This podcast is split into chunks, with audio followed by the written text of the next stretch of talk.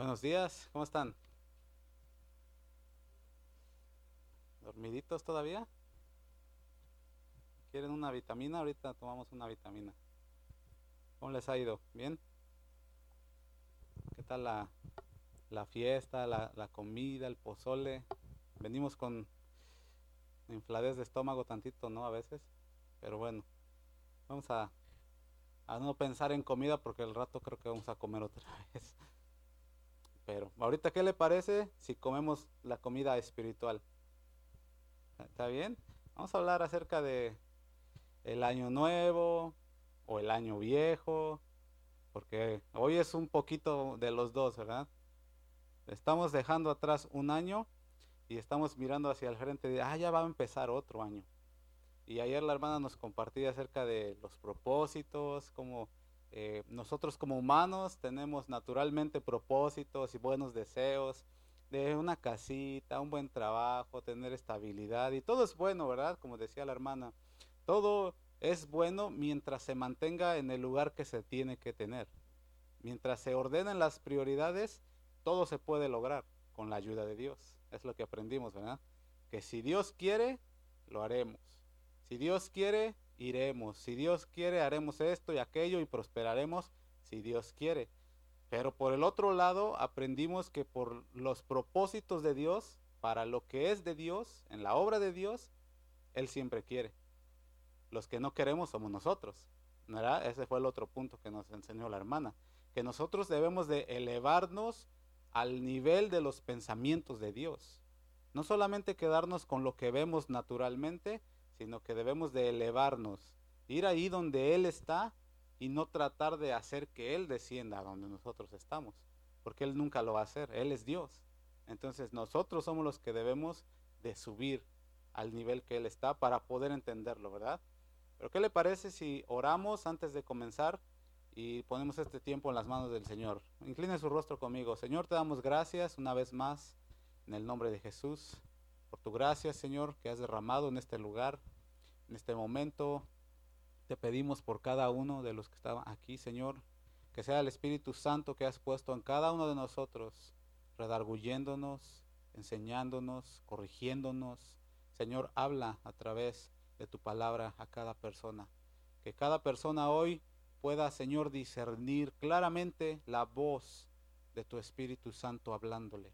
Que cada persona hoy pueda disponer su corazón, Señor, y poner toda su atención en escuchar lo que tú quieres para tu iglesia, Señor. Y que no caigamos en los engaños que ayer nos enseñaba la hermana de lo que yo quiero, lo que yo deseo, lo que yo quiero hacer, sino que nos dispongamos a hacer tu voluntad siempre, Señor, porque eh, es, ella es agradable, buena y perfecta. ponemos este momento en tus manos en el nombre de Jesús. Y todos decimos, amén. Entonces decía, todos hemos, eh, en alguna manera o en alguna ocasión, hemos pensado el fin de año, los propósitos, los buenos deseos, las cosas nuevas que quiero emprender o que ya no quiero emprender porque las emprendí este año que se fue y no me funcionaron. Entonces, todos hemos tenido eso o en otras ocasiones simplemente llegamos al fin de año y decimos, ah, el año pasado me propuse hacer esto, pero solamente quedó en un buen deseo, porque nunca lo comencé, nunca hice nada por alcanzarlo y solamente quedó en un dicho de mi boca. Ah, este año voy a hacer esto y llegó el fin de año y me di cuenta que ni siquiera hice el mínimo esfuerzo por alcanzarlo. Entonces quedó en buenos deseos. Y otras ocasiones, cuando no logramos alcanzar esas cosas que nos proponemos, siempre buscamos alguna excusa, ¿no? Es lo más fácil de hacer. Eh, este año no hice esto porque, porque, eh, siempre hay un porque. Entonces, las personas que naturalmente o tendientemente hacemos eso, cuando no logramos alcanzar el, el propósito, decimos, es que es que fue culpa de esto. Es que yo no pensé que iba, no, pues es que no calculamos. También ayer la, hermana nos habló de pensar y sentarse a calcular. Ah, si quiero hacer esto, necesito ver cuánto me, va a costar, cuánto tengo que invertir, cuánto tengo que poner de mi parte para lograr alcanzarlo. No simplemente es decir, lo voy a hacer y ya, porque las cosas no llueven así.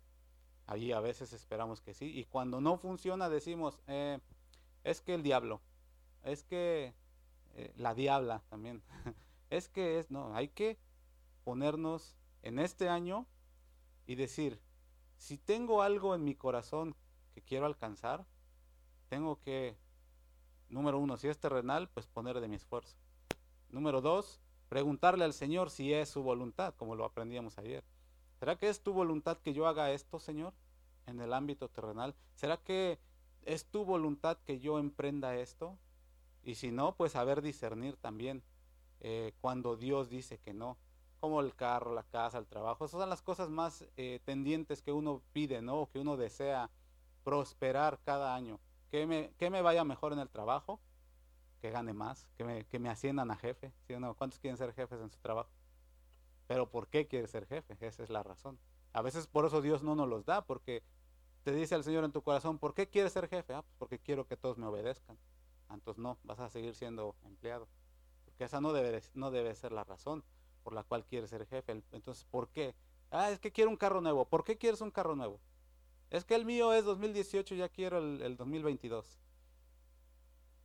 Así como, ¿de veras? ¿Esas son las razones por las que quieres un carro? Necesitamos ponernos y examinarnos bien. Y como decía, los esos son los propósitos terrenales. Pero en cuanto a los propósitos celestiales o los, las cosas que son de Dios, nosotros somos los que debemos de querer hacerlo, porque Dios quiere. Yo le pregunto algo, ¿Dios quiere que usted crezca más en sabiduría? ¿Será que Dios, será, o sea, una pregunta que ¿será que Dios quiere que yo sea más sabio? Hasta suena ilógica la pregunta. ¿Será que Dios quiere que te santifiques? Un Dios santo no querrá que me... No, yo creo que no. ¿Será que Dios quiere que seas ahora una persona más espiritual? Ah, yo creo que no. Un Dios espiritual, dice la Biblia que Dios es espíritu y no quiere que yo sea espiritual. Claro que sí. Dios quiere que eleves tu pensamiento terrenal a algo celestial. Siempre quiere, pero ¿quién es el que no quiere? Somos nosotros los que no queremos. Y muy a menudo interferimos con el cumplimiento de los planes de Dios. ¿Verdad? Siempre porque Dios quiere que usted sea una persona más espiritual. Pero ¿quién es el que no quiere ser espiritual? ¿Y por qué, y por qué quiere Dios que usted sea una persona espiritual? Pues porque Él es un ser espiritual y todo lo que en Él se refiere es espiritual. Entonces, si usted quiere caminar con Dios, como Enoch, dice la Biblia, caminó Enoch con Dios. Ah, suena bien fácil, ¿no? Pues, caminar con Dios, no, pero Dios es espiritual. Él se mueve en un ámbito espiritual. Entonces, si usted dice, yo quiero ser como Enoch y caminar con Dios, ¿quién es el que tiene que moverse al ámbito espiritual y dejarlo terrenal? Uno mismo. Entonces nosotros interferimos con el cumplimiento del plan de Dios porque nos falta accionar. Nos falta dar el paso de fe y de acción, de decir, sí quiero. Este año sí voy a leer más la Biblia. ¿Y quién la va a leer por usted? ¿El apóstol Pablo? ¿Quién la va a leer por mí? ¿Mi hija? No, yo. Si yo digo, este año voy a eh, tomar el hábito de orar más, de pasar más tiempo en la intimidad con Dios, que eso ni, ni siquiera debería ser tan difícil para nosotros, ¿no? Porque decimos tener una relación con Él. ¿Y qué relación que no tiene contacto ni comunicación perdura? Ninguna. Entonces, este año sí le voy a echar ganas en el tener relación con Dios. Y voy a estar en contacto con Él. Y, pero ¿quién es el que tiene, a poco Dios le va a estar? Oye, este, Johnny. Hello, Johnny. Ya se nos pasó la cita. Ah, no, espérate, Señor, cinco minutos más. ¿Quién es el que tiene que dar el paso? ¿Quién es el que tiene que estar en la puerta ahí y decir, aquí estoy, Señor, ya? Dije que lo iba a hacer y aquí estoy. ¿Cuántos saben que a Dios le gusta a los hombres y las mujeres de palabra? Que tú sí sea un qué? ¿Un maybe?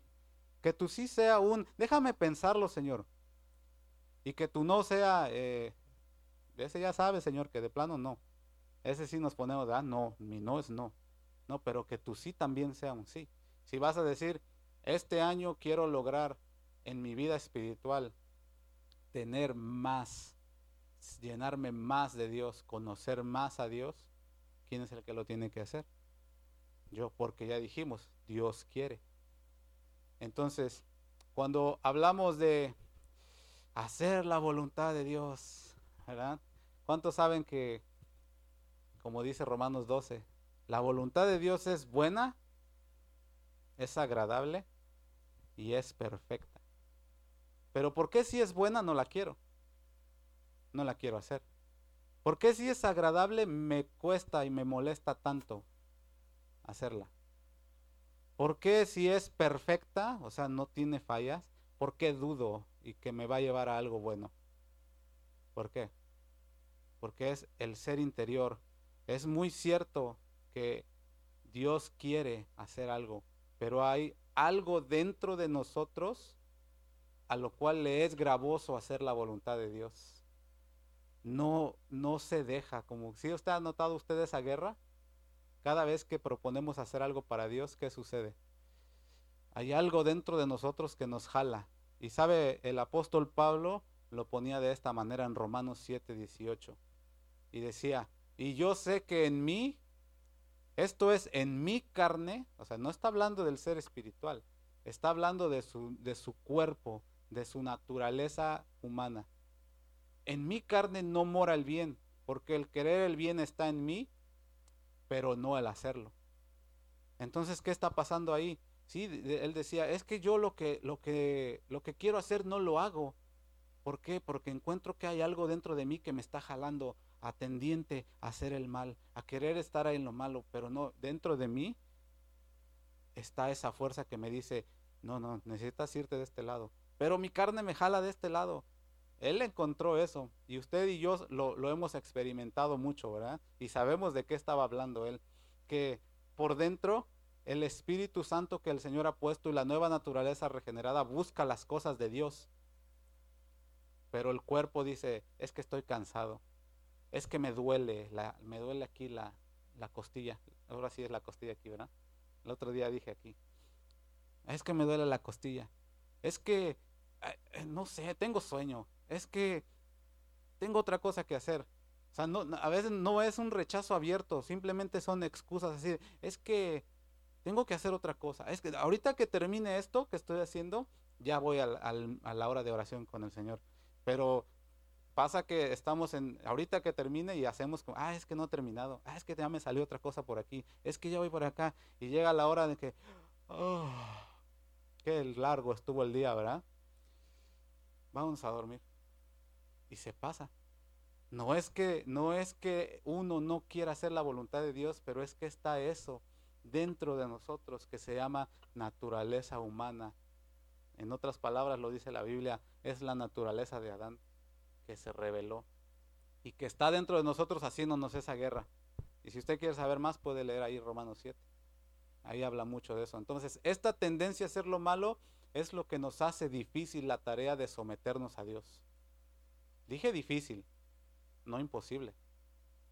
¿Cuántos saben y han comprobado que cuesta entregarle todo a Dios? ¿Cuesta o no cuesta?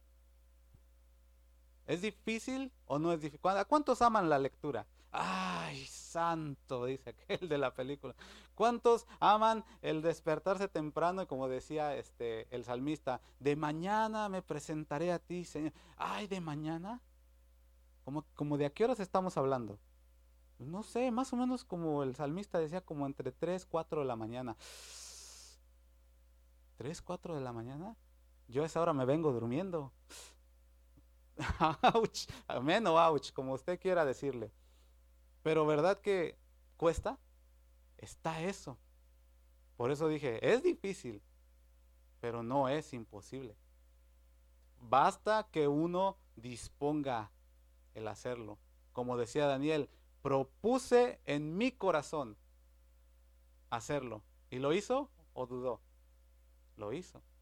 Entonces, basta eso. En este fin de año podemos dar gracias a Dios por lo que Él ha hecho con nosotros. Cantábamos, ¿no? Porque grandes cosas ha hecho. ¿De verdad?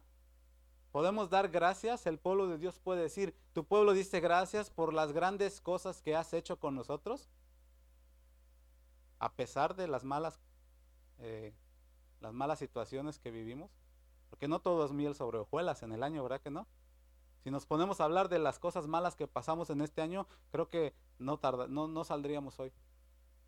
Pero a veces el, el ser humano se enfoca más en resaltar las cosas malas que sucedieron en vez de dar gracias por lo bueno que sucedió. Nos es más fácil ver lo malo, los malos ratos, los malos amigos, malos tiempos, mala economía, que ver lo bueno que ha sido Dios, que ver lo bueno que Él ha sido porque Él ha estado con nosotros a pesar de todas esas cosas que hemos pasado. A ver, ayer cuando íbamos de camino a casa, eh, nos tocó ver adelante un accidente feo. Se volteó un carro y había gente tirada en el suelo y, y Génesis se quedó así de, como que le causó un shock, que nunca había visto algo así. Entonces, se empezó a decir entre ella, ay, espero que estén bien estas personas. Y, y, le dice a su mamá, pues ora a Dios que estén bien y que no les haya pasado nada. Y que ellos puedan decir, gracias a Dios que no nos pasó nada, a pesar del accidente. El accidente pasó, el carro se destruyó, eh, tal vez tuvieron heridas, pero gracias a Dios que no perdieron la vida. Entonces, a veces nos enfocamos más en eso de, es que tantas cosas que han pasado, si te contara hermano, no, sí, cuéntame. Y se empieza, ¿no? En vez de decir, mira cuán grandes cosas ha hecho el Señor en este año. Ah, a ver, cuéntame. Pues ven, te cuento. ¿Cuántos tenemos esa actitud? Déjame decirte lo que el Señor ha hecho este año. Te voy a decir, mira, me ha enseñado esto, he aprendido esto, de verdad. Y eso infunde en las personas el poder confiar en Dios. Pero cuando le cuentas, ay, ves que si te contara, ¿qué dice la persona? Y ese es el Dios a que sirves. ¿Sí o no? Pero, ¿cuál es la actitud del pueblo de Dios? Esto que estamos hablando ahorita me hizo recordar a un pueblo, una historia de un pueblo que pasó por estas circunstancias. Habla su, abra su Biblia conmigo ahí en Ageo, capítulo 1. Era un pueblo bien conocido, ¿verdad? Así como usted y yo, pueblo de Dios. ¿Cuántos son pueblo de Dios? Entonces, también pasaban sus cosillas a pesar, a pesar de que Dios estaba con ellos. Pero ahorita vamos a ver un poquito de por qué estaban ahí. ¿Ya lo encontró? Ageo capítulo 1, en el verso 1, vamos a leer hasta el 5. Dice, ¿está, conmigo ahí? Amén. Dice, en el año segundo del rey Darío, en el mes sexto, en el primer día del mes vino palabra de Jehová por medio del profeta Ageo a Zorobabel, hijo de Salatiel, gobernador de Judá, y Josué, hijo de Josadac, sumo sacerdote, diciendo, Así ha dicho Jehová de los ejércitos, diciendo, este pueblo dice, hay mucho decir ahí, ¿verdad? Este pueblo dice, no ha llegado aún el tiempo el tiempo de que la casa de Jehová sea reedificada. Entonces vino palabra de Jehová por medio del profeta Ageo diciendo, ¿es para vosotros tiempo, para vosotros, de habitar en vuestras casas artesonadas y esta casa está desierta? Pues así ha dicho Jehová de los ejércitos, meditad bien sobre vuestros caminos. Este pueblo famosísimo, el famosísimo pueblo de Israel, ¿Cuántos han escuchado interminables historias de este pueblo? Y a través de ellas el Señor nos enseña a el pueblo de este tiempo, como dice la escritura, para que no caigamos en semejante ejemplo, ¿verdad? De lo que ellos hicieron. Estas, estas cosas que están escritas nos ayudan a nosotros a ver una perspectiva, alguien que ya pasó lo que estamos pasando nosotros ahorita. Y poder ver cómo reaccionaron ellos ¿Qué es lo que hicieron? ¿Qué es lo que pensaron? La Biblia da muchos detalles cuando hay, e, escenarios donde el pueblo pasó circunstancias y da muchos detalles, a veces de personas, y, y esta persona pensó en su corazón y dijo en su corazón, para que nosotros podamos ver cómo actuaron ellos. Y después ver qué resultado les produjo el haber pensado o actuado así. ¿Se acuerdan de Zafira y Ananías? Dice que dejaron que en su corazón entraran cosas. Y nos enseña el resultado ahí en Hechos capítulo 5. ¿Qué es lo que pasó? Cayeron muertos. Entonces, ¿eso qué nos enseña a nosotros? Ah, bueno, pues tengo que andarme con verdad. Porque dice la Biblia que Dios no puede ser burlado. Entonces, vamos a ver qué le pasó a este pueblo. ¿Está ahí conmigo? Dice, ah, ya lo leí, ¿verdad? Mire, ya estoy bien distraído. Bueno, el, pueblo de Israel estaba iniciando una nueva etapa en su historia. ¿Por qué? Porque venían de un periodo de 70 años de cautiverio. habían estado cautivos en un pueblo donde eran sometidos a servidumbre. Habían sido tomados por el pueblo de Babilonia y habían sido llevados para hacer la esclavitud de ese pueblo. Obviamente en sus diferentes ramas. Las personas más preparadas como Daniel, Sadrach, Mesach y Abednego pues fueron al tribunal del rey a trabajar con el rey porque eran príncipes del pueblo de Israel. Pero no todos tuvieron el mismo destino. Algunos fueron llevados en cautiverio para esclavitud, para servidumbre. Entonces Dios les había prometido que a pesar de que iban a pasar los 70 años, porque a veces pensamos que Dios, eh, Dios no se enoja, y si se enoja cambia de opinión y nos perdona, ya no pasa nada.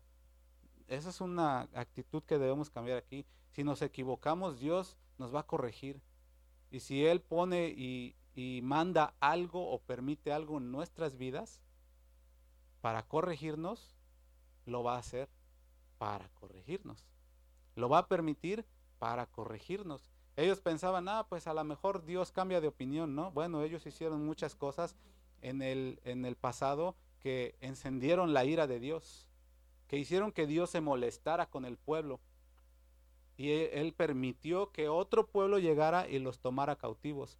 Pero, como dije, a pesar de los 70 años, imaginen, 70 años yo tengo 30. Si hubiera yo nacido en el tiempo en el que en el que empezó el cautiverio, faltarían 40 años para que terminara. Pero a pesar de todos esos 70, Él estuvo con ellos. Él no los dejó. Él los liberó de ese cautiverio de 70 años. Porque dice que el enojo de Jehová no durará para siempre. Pero su misericordia, ¿qué dice la Biblia? ¿Es así es para cuándo? Para siempre.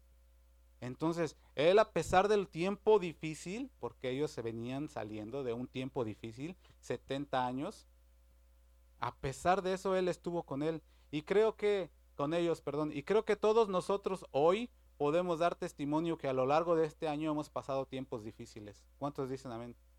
Muy, algunos muy difíciles.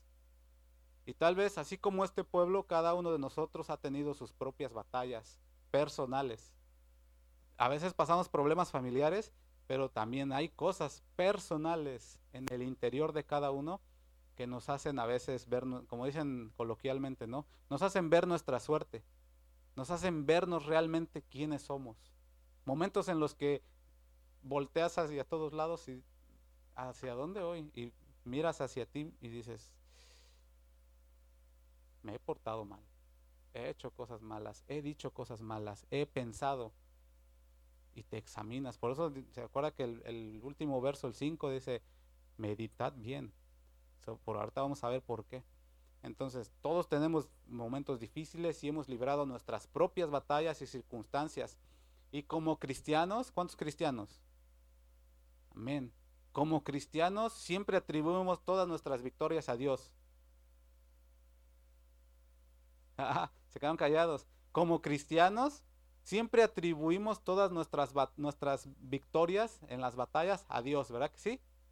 El Señor me libró, la mano del Señor me, la mano del Señor estuvo aquí, el Señor proveyó, el Señor, ¿verdad que sí? O decimos otra cosa. Bueno, eso es lo que se espera. Se espera, y, lo, lo, voy a decir este, con mucho cuidado, pero Dios espera que el cristiano sea cristiano. Eso es lo que Dios espera. Que el cristiano sea cristiano. Pero sin embargo hay corazones que en vez de agradecer por las victorias al final de un tiempo difícil, lo que hacen es reprocharle a Dios. ¿Por qué me permitiste pasar esto? ¿Por qué permitiste que sucediera esto, Señor? Y en este punto cabe mencionar, sabe, que hay cristianos que al entrar en un tiempo de adversidad, deciden castigar a Dios. ¿Sí ha escuchado algo así?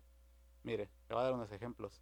Diciendo en sus corazones, ya no voy a ir a la iglesia, ya no le voy a servir al Señor, ya no voy a ofrendar, ya no voy a hacer esto y aquello, porque si Dios sabía que yo le servía con todo mi corazón, ¿por qué permitió que pasara esto? ¿Sí he escuchado este, comentarios así? Yo en, la otra iglesia que estuve teníamos un grupo de servidores y cada vez que le sucedía algo decían, es que yo no entiendo por qué si Dios ve que yo le estoy sirviendo aquí, ¿por qué me permitió pasar por esto? Él es Dios, es soberano, quiere formar tu carácter. Hay muchas razones, pero mira, le decía yo una vez a una persona, pero mira que todavía estás aquí. Si Dios no te amara, ya no estarías aquí y se quedaban pensando, ah, bueno, es que hay que verlo con otra, con otra perspectiva. A veces la gente, porque suceden eh, momentos difíciles, piensan que con reaccionar de manera negativa están castigando a Dios o están haciéndole saber que están enojados. ¿Usted cree que Dios no sabe que usted o yo me enojo? ¿O que pasamos tristeza? ¿O que pasamos momentos difíciles? Claro que lo sabe. Pero a veces la actitud con la que nosotros reaccionamos no es la adecuada. Porque no estamos tratando con, un amigo, ¿verdad? ¿O usted cree que Dios es, como dicen allá afuera, es buena onda? ¿Que Dios es chido? ¿Que Dios es, este, que tantos apodos que tienen de Jesús? Estamos tratando con un Dios, con el Dios más bien todopoderoso, supremo, creador del cielo y la tierra, sustentador del universo. ¿Usted cree que con nuestra actitud le podemos hacer algo? O le, lo podemos mover de, de sus designios? Bueno, estas personas pensaban que sí. Y de una manera infantil, a veces se pretende castigar a Dios con nuestras acciones. Es decir, que el tiempo difícil no nos lleva a, y después de salir, ese tiempo difícil no nos lleva a agradecer a Dios por haber, porque Él estuvo ahí con nosotros. Eso nos cuesta mucho verlo. En vez de eso, el tiempo difícil, eh, difícil perdón, nos lleva a entrar a una actitud de indiferencia. ¿Pero por qué? Si yo pensaba, si yo creía que... Y nos lleva a reaccionar. Mire lo que dice el verso 2 ahí mismo en, en Ageo. ¿Está conmigo ahí? Así ha hablado Jehová de los ejércitos diciendo, este pueblo dice, no ha llegado aún el tiempo, el tiempo de que la casa de Jehová sea reedificada indiferencia. Dios estuvo con ellos, los sustentó y no solamente los sustentó, los hizo prosperar en una tierra donde estaban cautivos. Los hizo tener negocios. los historiadores dicen que ellos, a pesar de que estaban en cautiverio, vivían como si fueran ciudadanos de Babilonia. Después de un tiempo, claro, porque el principio era difícil. Cuando hubo un cambio de rey y se murió este Nabucodonosor, y empezó otro gobierno, obviamente hubo más facilidades para ellos. Entonces en ese tiempo ellos empezaban a prosperar. Aún estando en cautiverio, ellos veían casas bonitas, buenos negocios, que ni parecía que estaban en cautiverio. Y el pueblo se empezó a acostumbrar a ese tipo de vida. Algo así como el sueño americano, ¿verdad? A veces en nuestros países pues, hay tantas cosas y tantos tiempos difíciles y precariedades y llegamos aquí y decimos, ah, pues sí, yo trabajo, tengo dos, tres, cuatro trabajos. Durante un tiempo creo que la mayoría tuvimos ese pensar, ¿no? Eh, vengo, tengo cuatro o cinco trabajos, hago dinero, después de eso me regreso a mi pueblo y asunto arreglado, pongo un negocio. Pero muy tendiente eh, las personas a decir, yo venía por un año. ¿Cuántos venían por un año? Bueno, los que nacieron aquí no, ¿verdad? Pero ¿cuántos veníamos por un año? Por dos. ¿Cuántos llevamos? ¿Verdad? Muchos. ¿Por qué? Porque nos acostumbramos a vivir aquí. Nos acostumbramos a estar bien, a tener comodidad. Dicen por allá, ¿no? En México. Se acostumbraron a la buena vida. Bueno, hay que trabajar y todo, pero hay más comodidades que en México o que en Sudamérica o en Centroamérica. Nos acostumbramos. Entonces Dios había permitido que ellos prosperaran y también les sucedió lo mismo. Se acostumbraron. Entonces cuando llegó el tiempo de volver, habían sido llevados muchas personas. Creo que había leído que alrededor de 50 mil personas. No sé si ese es el dato o, o los que regresaron, pero fueron como 5 mil los que regresaron, creo que estaba leyendo. De todo el gran montón que se fue, que llevaron, solamente 5 mil dijeron, vamos a poner ese número, ¿no? Una, de, de, una gran cantidad, solamente una porción pequeña decidió regresar después de que se terminaron los 70 años. ¿Por qué? Porque dijeron, no, pues, ¿será que me regreso a mi pueblo? No, aquí está más bueno, aquí tengo ya mi negocio, aquí tengo ya este, una, una bonita casa. Creo que no tengo necesidad de regresar a un lugar que, número uno, está destruido. Número dos, no hay donde adorar. Acuérdense que ellos eran muy dados al, culto a Dios. No hay donde adorar. Número tres, está todo, o sea, la economía, no hay nada. ¿A qué me regreso? Entonces ellos en su corazón decían, no, no, no, no aquí quedémonos. Pero hubo un, grupo en que dijo, está bien, regresemos, porque ellos eran muy dados a, su tierra, eh, eran muy arraigados. Así hay muchos paisanos de nosotros, ¿verdad? Que los que ya nos acostumbramos a vivir acá decimos, ay, no, yo ya no me regreso. Pero hay otros que dicen, no, yo ya, se me queman las habas por regresarme. Ya no aguanto el, ya no eh, aguanto el que llegue el tiempo que yo pueda regresarme a mi pueblo. Pero hay otros que no. Bueno, el grupo que sí regresó, ¿cómo cree que iban? Iban forrados. Llevaban buen dinero. ¿Y a qué cree que iban? Hay que reconstruir el templo. ¿A qué, ¿A qué regresamos nosotros a nuestro pueblo cuando decimos me voy a regresar? Ah, pues voy a hacer una casa, voy a poner un negocio, voy a tener esto. ¿Por qué? Porque lleva. ¿Sí o no? Entonces,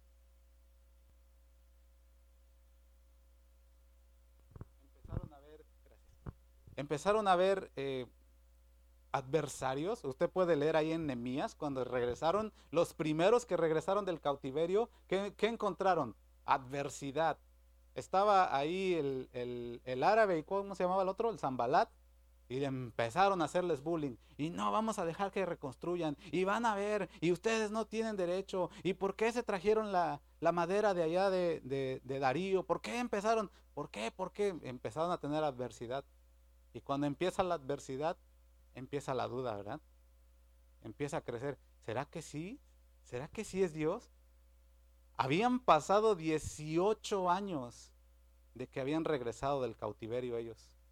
18. Cuatro años le echaron ganas y llevaban 14 años parados porque se desanimaron,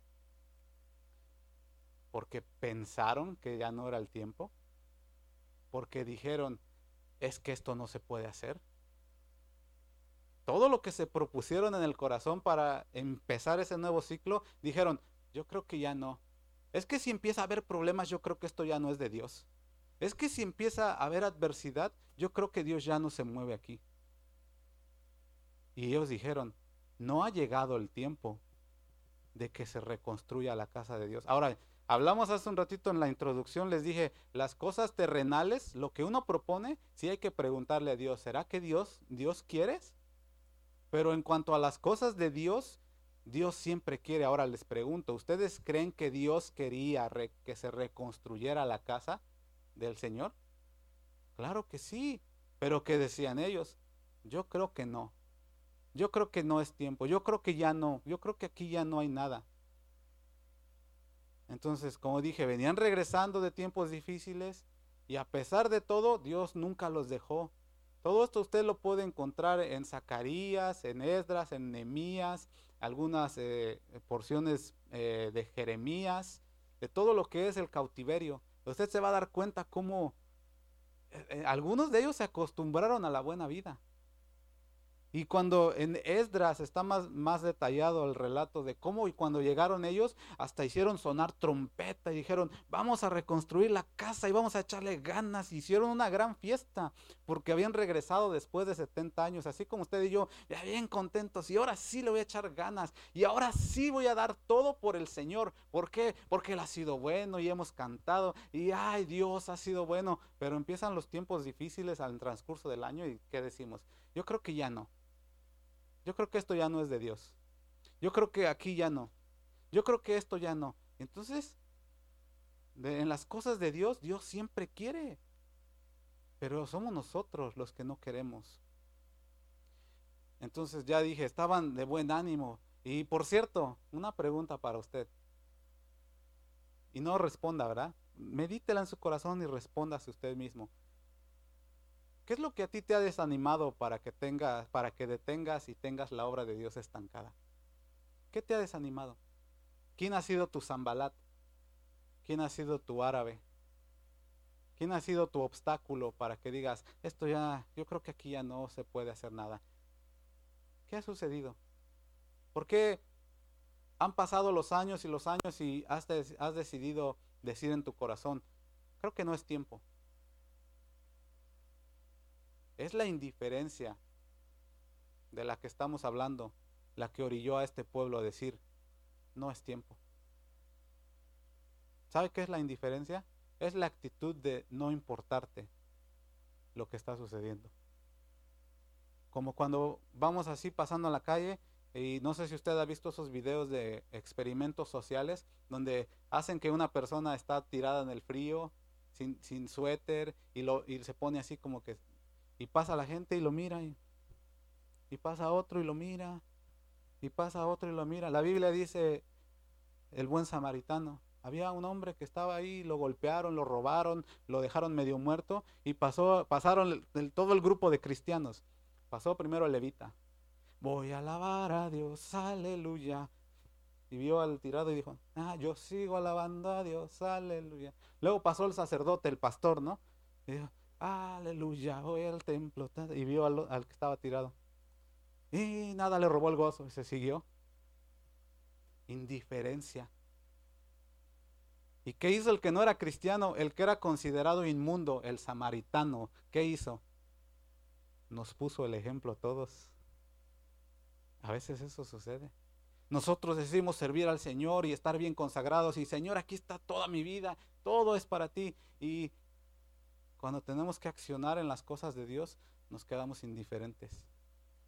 Y pasa alguien que a veces va empezando su caminar o ni es cristiano y nos pone unos semejantes cachetadones con guantes blancos que hasta vergüenza nos da, ¿verdad? ¿Cuántos dicen amén o ouch? Entonces, ayer hablamos si Dios quiere, y, en, eh, como dije, en todas estas cosas que estamos mencionando, Dios quiere porque nos pone en nuestro corazón el impulso de hacerlo. Pero comienzan las adversidades, circunstancias que nos llevan a decir, ¿será que sí es tiempo? Regresaban ellos con interés y recursos, pero el pueblo empezó a tener esa actitud de indiferencia. ¿Será que sí es tiempo? ¿Qué es lo que me ha desanimado a no seguir trabajando? A tener la obra detenida por 14 años. Bueno, después vino la reprensión. Sabemos que Dios al que ama disciplina, ¿cierto? Aunque no nos gusta. Es son de los episodios de la Biblia que no nos gustan. Dios al que ama disciplina y azota a todo aquel que toma por hijo. ¿Cuántos son hijos de Dios? ¿Cuántos se equivocan? ¿Cuántos saben lo que es un azote de Dios? Te felicito porque Dios te ama. Siéntete como, eh, bienaventurado. Porque Dios, si te ha azotado, es porque te ama. Porque eres su hijo. Entonces vino la reprensión, verso 4. ¿Está ahí conmigo? Dice, ¿es para vosotros tiempo? Para vosotros. Fíjense cómo les recalca. de habitar en vuestras casas artesonadas y esta casa está desierta? Ayer hablábamos, ¿verdad? Lo, ya lo mencioné hace un rato, pero otra vez lo voy a mencionar. Romanos 12.2, la voluntad de Dios es buena, agradable y perfecta, pero a veces es más deleitoso para el hombre ver por su propio interés. Sí, la voluntad de Dios, sí, claro, la voluntad de Dios, pero puede más en lo que yo quiero hacer. El pueblo había regresado recursos, ánimo, equipo, la ayuda de Dios para reconstruir todo, pero prefirieron enfocarse en ellos mismos. Y decir, mm, casa de Dios, casa mía. Creo que quiero vivir mejor yo. Hubo unos años de trabajo, pero de repente el cristiano, digo, este, el, el israelita, perdón, digo, es que ya me estoy confundiendo. De repente el, israelita dice, no vale la pena trabajar y esforzarse. ¿Para qué lo voy a dar todo? ¿Para qué me voy a esforzar si no lo agradecen? ¿Para qué lo voy a hacer bien si no va a funcionar? Santiago 4.1 dice, no lo busques, se lo voy a leer. Dice, ¿de dónde vienen los pleitos y las guerras entre vosotros? No es de vuestras pasiones. Y esta palabra pasiones habla de deseos hedonistas. La palabra hedonistas eh, viene de, de una filosofía griega en la que buscaban suprimir el dolor y el sufrimiento y fomentar la satisfacción personal. Para de sufrir, pues. ¿Cuánto lo ha escuchado? ¿Vosotros quieren la bendición de Dios? Así. No, no, ¿cómo que vas a sufrir? ¿Cómo que la obra de Dios es, este, sufrir? Claro que hay que sufrir. No, pero si Dios ya lo dio, el Señor ya lo dio todo. Él compró todo y nos ha entregado todo. Sí, la salvación es gratuita. Pero el proceso de santificación y el caminar con Dios te cuesta la vida. A ver, explícame. Sí, la salvación es gratuita. A nadie se le cobró por ser salvo, ¿verdad? Pero dígame, ¿cuánto te está costando ser cristiano? ¡Auch! O amén. Diga ahí en la costilla.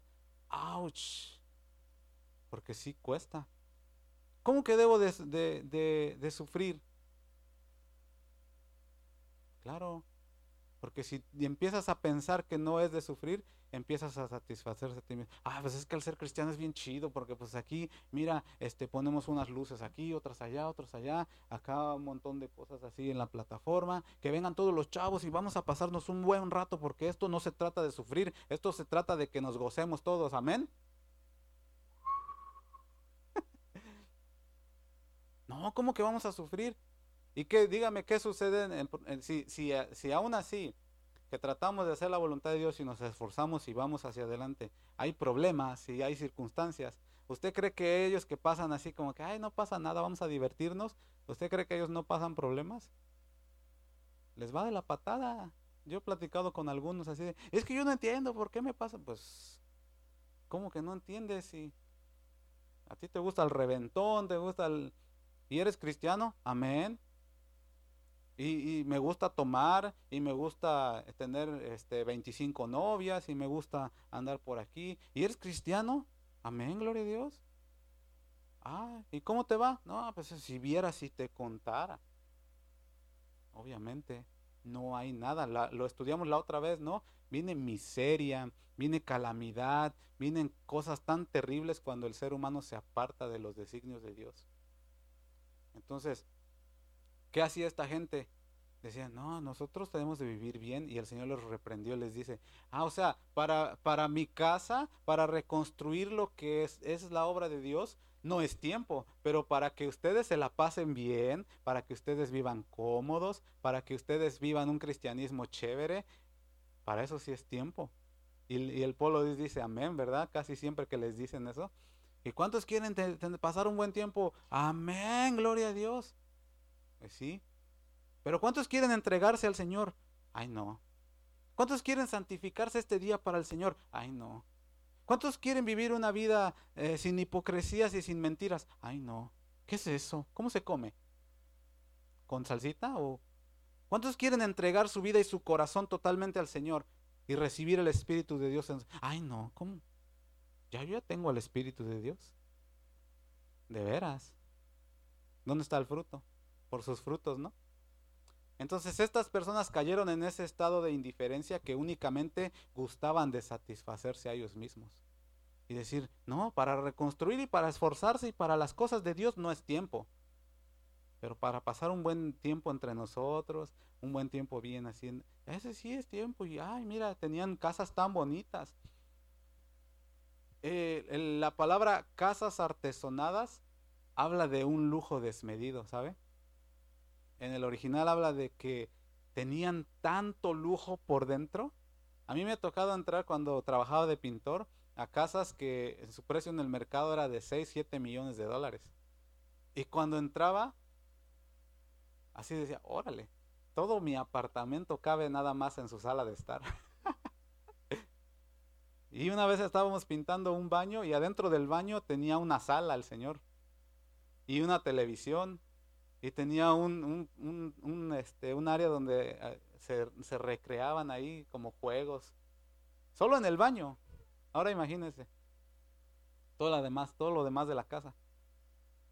Cuando habla de casas artesonadas, ellos decían que buscaban lujos.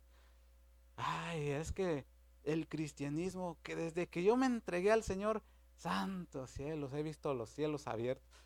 Sí, porque nunca dejaste de ser como eras. Dicen que el que, el que no tranza no avanza. ¿Verdad? El que no miente se lo lleva a la corriente. ¿O cómo va a ser?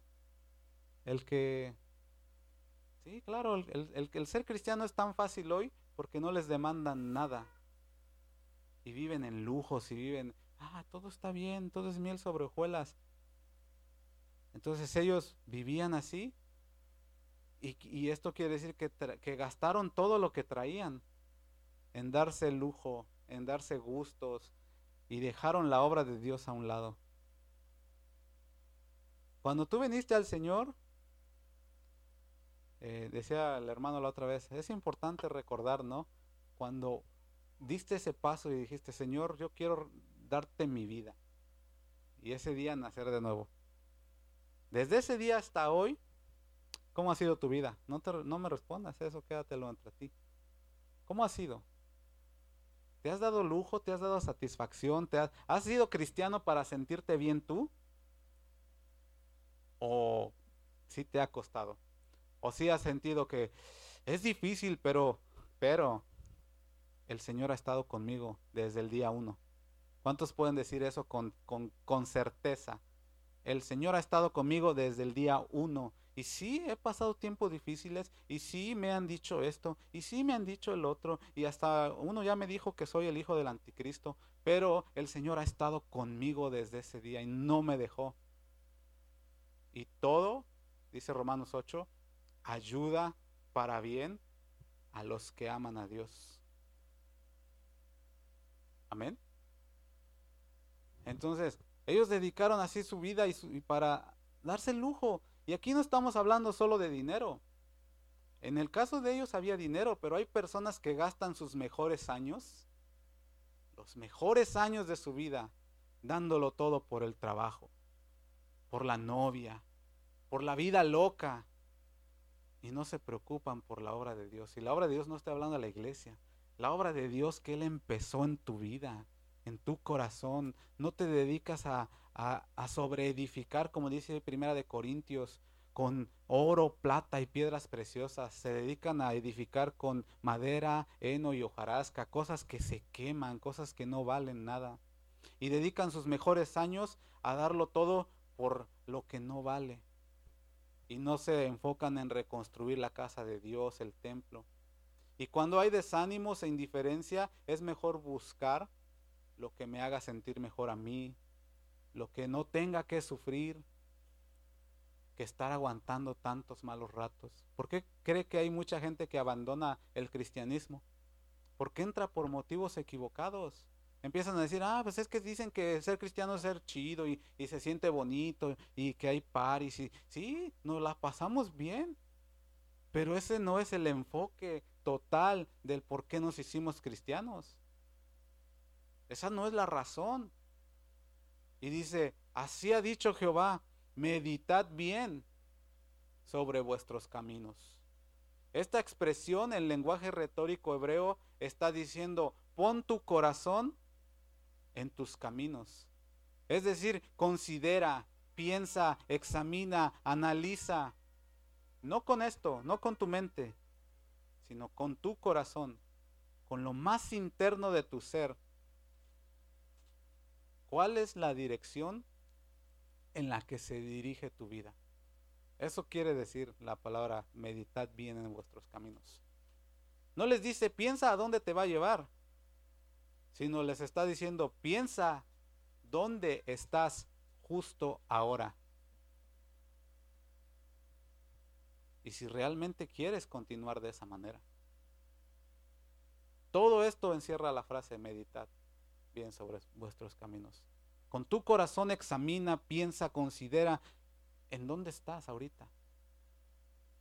¿Estás reconstruyendo o estás viviendo en una casa artesonada, bien lujosa, bien chévere, bien tranquilo? Cristianismo sin problemas. ¿Dónde estás? Y si realmente quieres continuar así. Porque hay gente que está tranquila así y dice, yo no necesito, ni quiero y ni me interesa. Yo así estoy bien. Y adelante, el Señor los deja. Pero como dije hace un rato, Dios al que ama, disciplina. Y lo va a corregir y lo va a traer porque es su hijo. Pero los que quieran seguir así están también en todo su derecho. El verso 6 dice, sembráis mucho y recogéis poco, coméis y no os saciáis, bebéis y no quedáis satisfechos os vestís y no os calentáis, y el que trabaja a jornal recibe su jornal en saco roto. Aquí todo lo que hacemos, dice, nos está dando un ejemplo, está, hablando de ejemplos. No, no, son, no es que cada cosa simbolice algo, nos está dando un ejemplo de que todo lo que hacemos nos causa o nos provoca insatisfacción. Cuando no estamos enfocándonos ni dándole la prioridad a lo que tiene que ser nos damos cuenta de que nada de lo que hacemos nos produce lo que esperábamos que produjera. ¿Quieren un ejemplo? Miren, hay veces que hay problemas en el trabajo, ¿cierto? ¿Cuántos tienen problemas en el trabajo? Y decimos, no vale la pena seguir aquí en ese trabajo. Ya me cansé de aguantar a ese que no, no hace su parte, yo le tengo que hacer su parte. Mejor me voy a conseguir otro trabajo, ¿cierto? A veces es la solución que nos pasa más rápido aquí. Voy a hacer y voy a conseguir otro trabajo. Y pensamos que el otro trabajo nos va a producir paz. Que va a haber menos estrés, etcétera, etcétera. Terminamos dando el paso de cambiarnos de trabajo y nos damos cuenta que las personas problemáticas, o sea, personas sin Dios, están en todos los trabajos. ¿Cierto? Salimos huyendo de un lado porque decimos, ya no aguanto y ya no soporto que este fulano no me ayude al trabajo que, se supone que tenemos que hacer los dos. Me voy a ir a otro lado donde sí me traten como, como me merezco. Resultamos yendo a otro trabajo y nos damos cuenta que hay los mismos problemas porque la gente sin Dios está en todos lados. Y que en muchas o en la mayoría de las ocasiones la solución no es cambiar de trabajo, sino cambiar de actitud. Ahí se oyeron los ouch. La mayoría de las veces la solución a todo es el cambiar de actitud. Dios nos llamó a su obra. ¿Cierto? ¿Cuántos dicen amén? Dios nos llamó a su obra. Nos llamó a ser luz y sal del mundo, pero es más fácil hacer es más fácil, perdón, hacer la obra de Jaimito el cartero. ¿Usted sabe cuál es la obra de Jaimito el cartero? que queremos evitar la fatiga.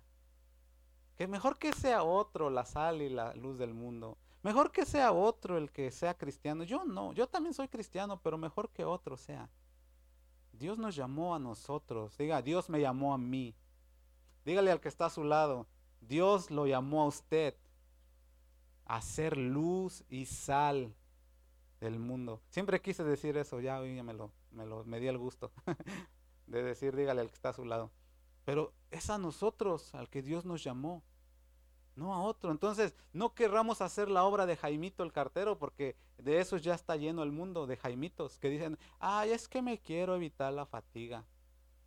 Queremos evitarnos el sufrimiento, la lucha, el desgaste, el estrés y decimos, es mejor alejarme de esos problemas, pero nos damos cuenta que es insatisfactorio como lo del trabajo. Porque en todos lados encontramos gente sin Dios que necesita ser restaurada. En todos lados, aún en la iglesia. Necesitan ser restaurados. Pero mejor, como decía aquel fulano antes, que lo haga alguien más, ¿no? Mejor que lo haga alguien más. Yo no. Sí, hay necesidad en la iglesia, en el mundo, que la gente conozca, pero que lo haga alguien más. Yo ya me cansé. Por eso vuelve a decir el Señor, meditad bien sobre vuestros caminos. Dice el verso 7. Vamos a entrar ya a lo último para que usted empiece a, subir al monte también. Así ha dicho Jehová de los ejércitos, meditad bien, o meditad, perdón, sobre vuestros caminos. Subid al monte, dice el 8, y traed madera y reedificad la casa y pondré en ella mi voluntad y seré glorificado. ¿Ha dicho quién? Jehová. Subir al monte es ir a la presencia de Dios. ¿Cuántos quieren subir al monte? Ahorita vamos a subir.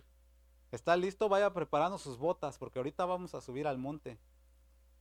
Subir al monte es estar en su presencia, recibir de Él la instrucción. Juan en el, capítulo 4 de Apocalipsis dice, y miré y he aquí había una puerta abierta en el cielo. Él estaba abajo, y miró hacia arriba y vio en el cielo que había una puerta abierta. Y déjeme decirle, esa puerta sigue estando abierta. Acceso directo a la presencia de Dios. Está abierta. Dice, y la primera voz que oí me dijo, sube acá. No le dijo, aguántame Juanito, déjame, me pongo mis botas y yo bajo.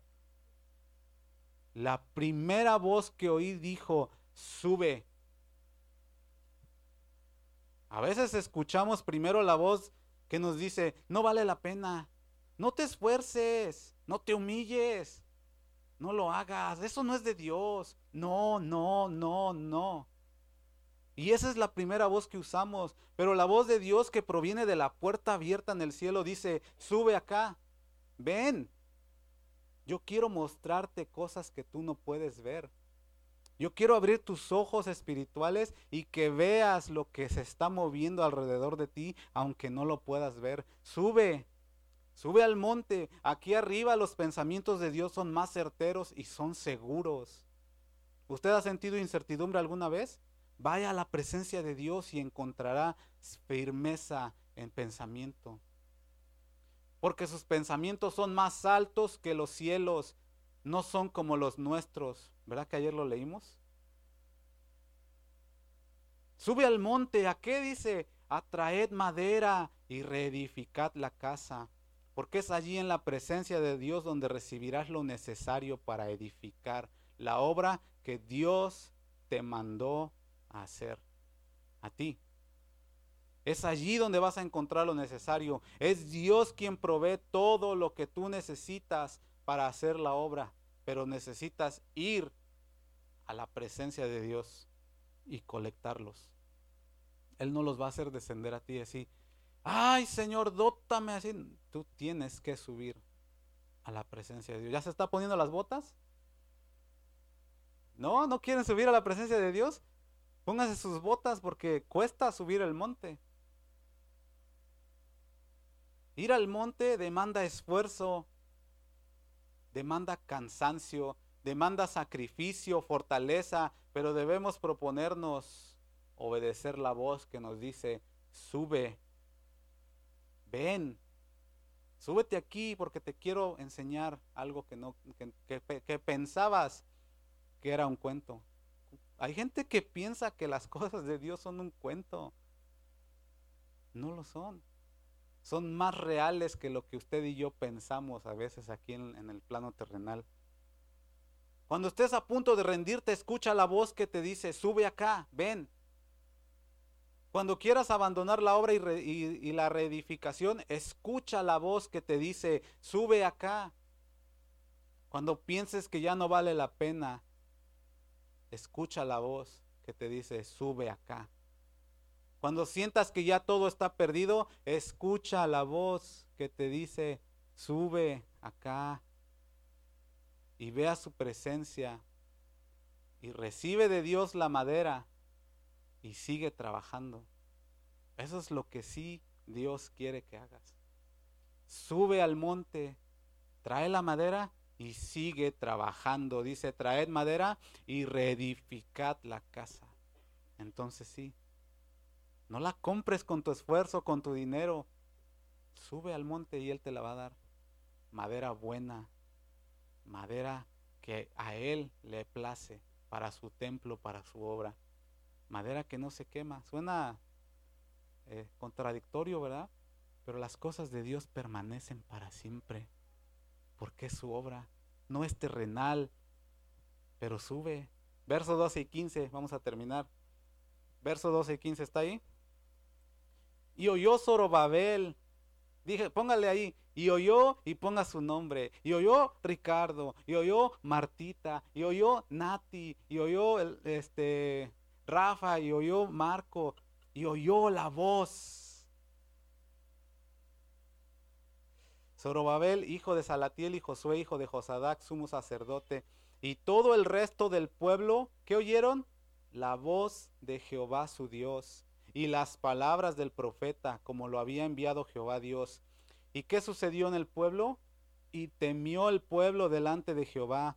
Entonces Ageo, enviado de Jehová, habló por mandato de Jehová al pueblo diciendo, yo, esto agárrelo, ya estamos empezando a subir, no sé si se puso sus botas, pero ya estamos empezando a subir.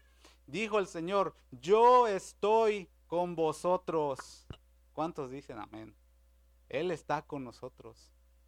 Pero necesitamos subir, oír la voz, temer. Dice la Biblia, bienaventurado el varón que teme y tiembla a la palabra de Dios. Si estás escuchando la voz que te dice, sube acá, teme, y, ten confianza porque el Señor les dijo, yo estoy con vosotros. Y despertó, dice Jehová el 14, el espíritu de Zorobabel, hijo de Salatiel, gobernador de Judá, y el espíritu de Josué, hijo de Josadac, sumo sacerdote, y el espíritu de todo el pueblo, y vinieron y trabajaron en la casa de Jehová de los ejércitos, su Dios en el día 24 del mes sexto, en el segundo año del rey Darío. Y escucharon la voz y vinieron y trabajaron y dijeron, es tiempo de retomar. ¿Cuántos dicen que es tiempo de retomar la reedificación del templo? Las cosas que sucedieron en este año, que para algunos de nosotros fueron difíciles, es tiempo de dejarlas atrás. Eso ya quedó allá, enterrado. Es tiempo de subir al monte y traer madera. Es tiempo de cambiar de propósito. Dejar a un lado nuestra autosatisfacción y darlo todo por las cosas de Dios. Y yo sé que a veces es difícil olvidar el pasado, dígamelo a mí. Y muy constantemente vivimos temerosos, ¿saben? De que el tiempo de adversidad que a veces vuelve a venir nos traiga algo así como que se está repitiendo la historia. Solemos pensar así, pero sabes, es necesario cambiar nuestra visión y tomar la visión de Dios. Por eso vamos a subir al monte. ¿Quieres subir conmigo al monte? Vamos a ponernos de pie y abra su Biblia en, en Segunda de Reyes 6. Vamos a terminar con eso.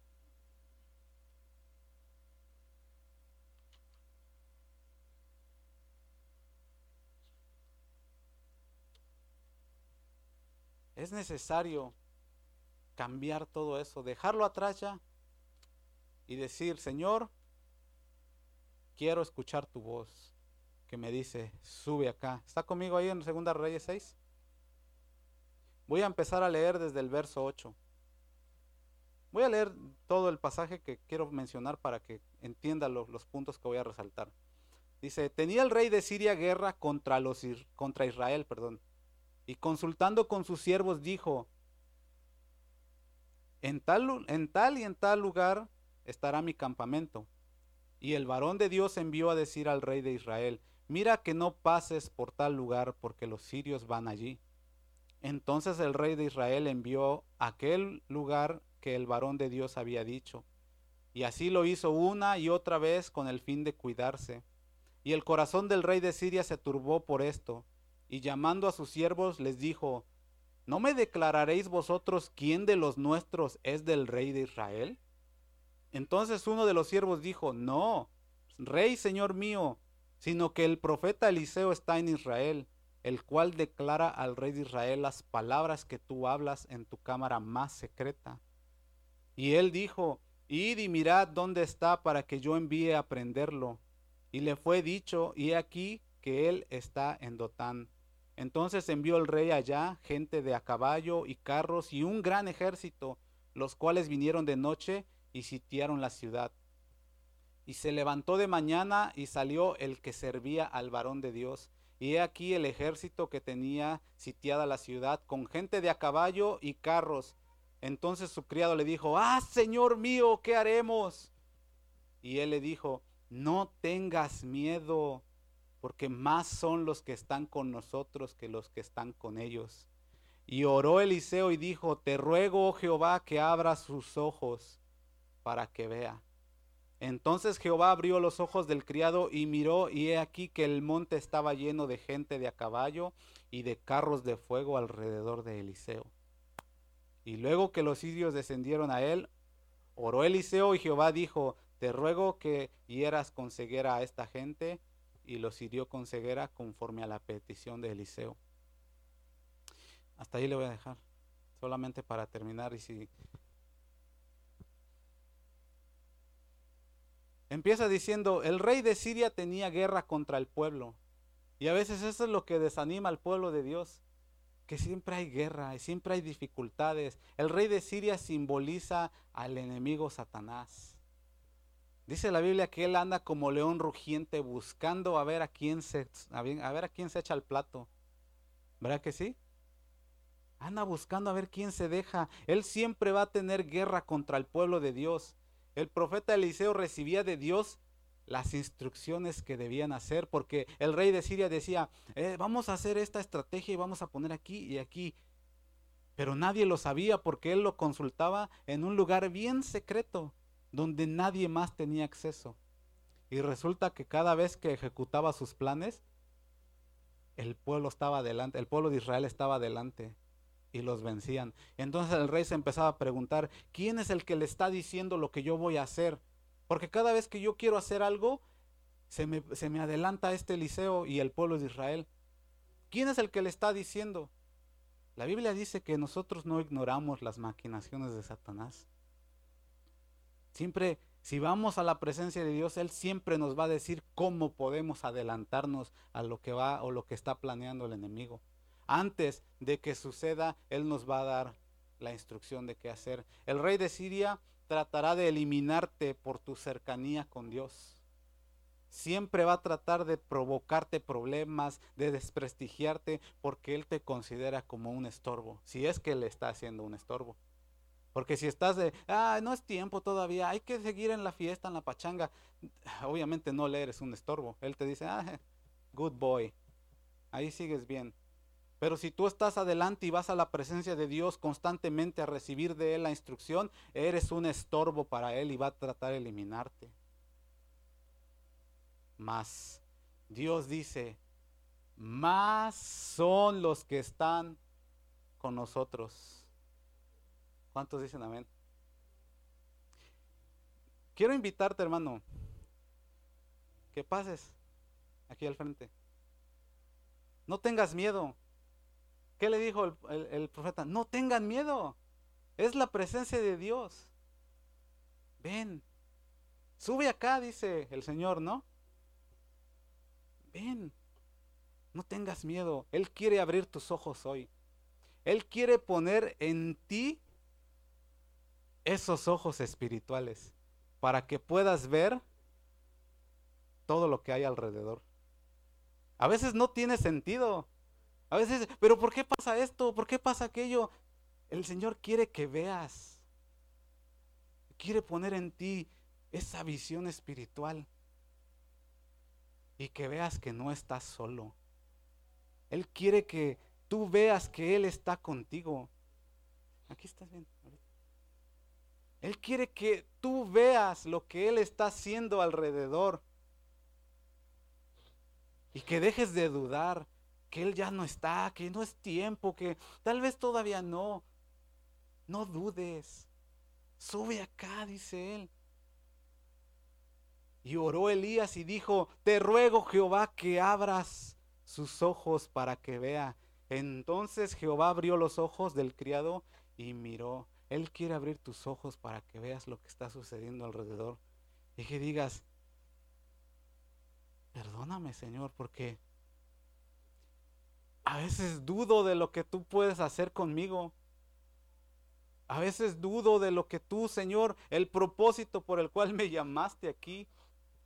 Y dudo y me cuesta creer, pero hoy quiero ver, hoy quiero abrir mis ojos. Y no dudes, te invito, pásale. Hoy el Señor quiere abrir tus ojos y mostrarte.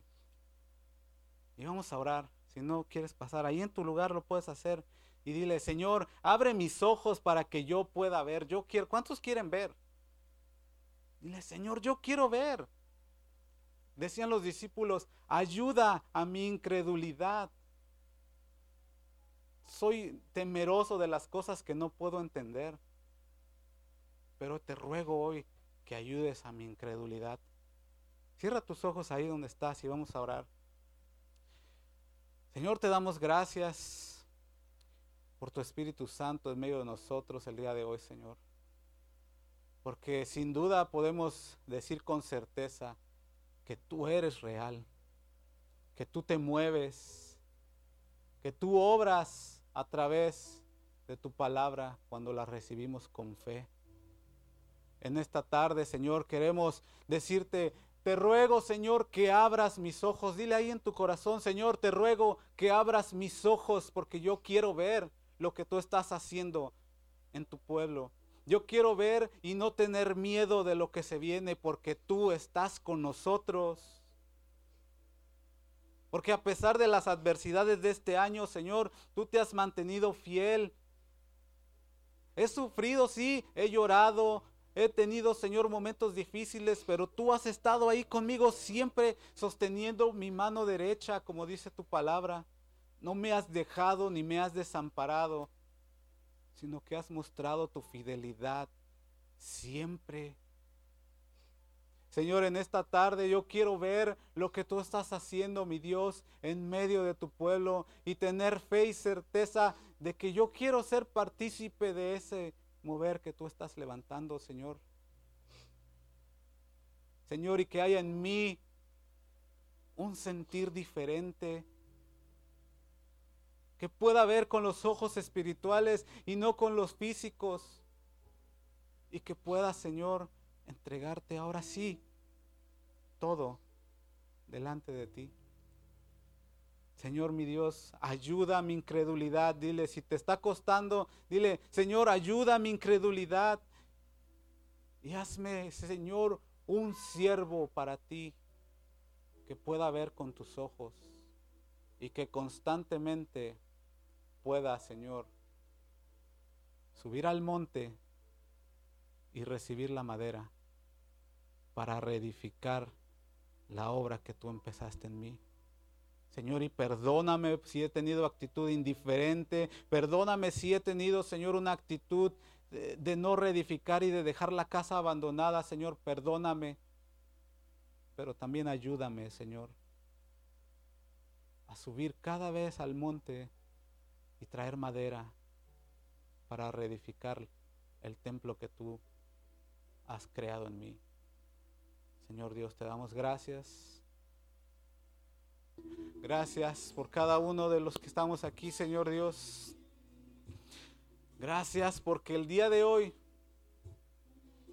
has abierto nuestros ojos, Señor, y hemos podido ver que no estamos solos, Señor, que tú estás con nosotros a pesar de las adversidades y de todo lo que venga, Señor. Tú prometiste estar con nosotros todos los días hasta el fin del mundo. Y si tú lo crees, hermano, dale un aplauso al Señor, porque Él está con nosotros.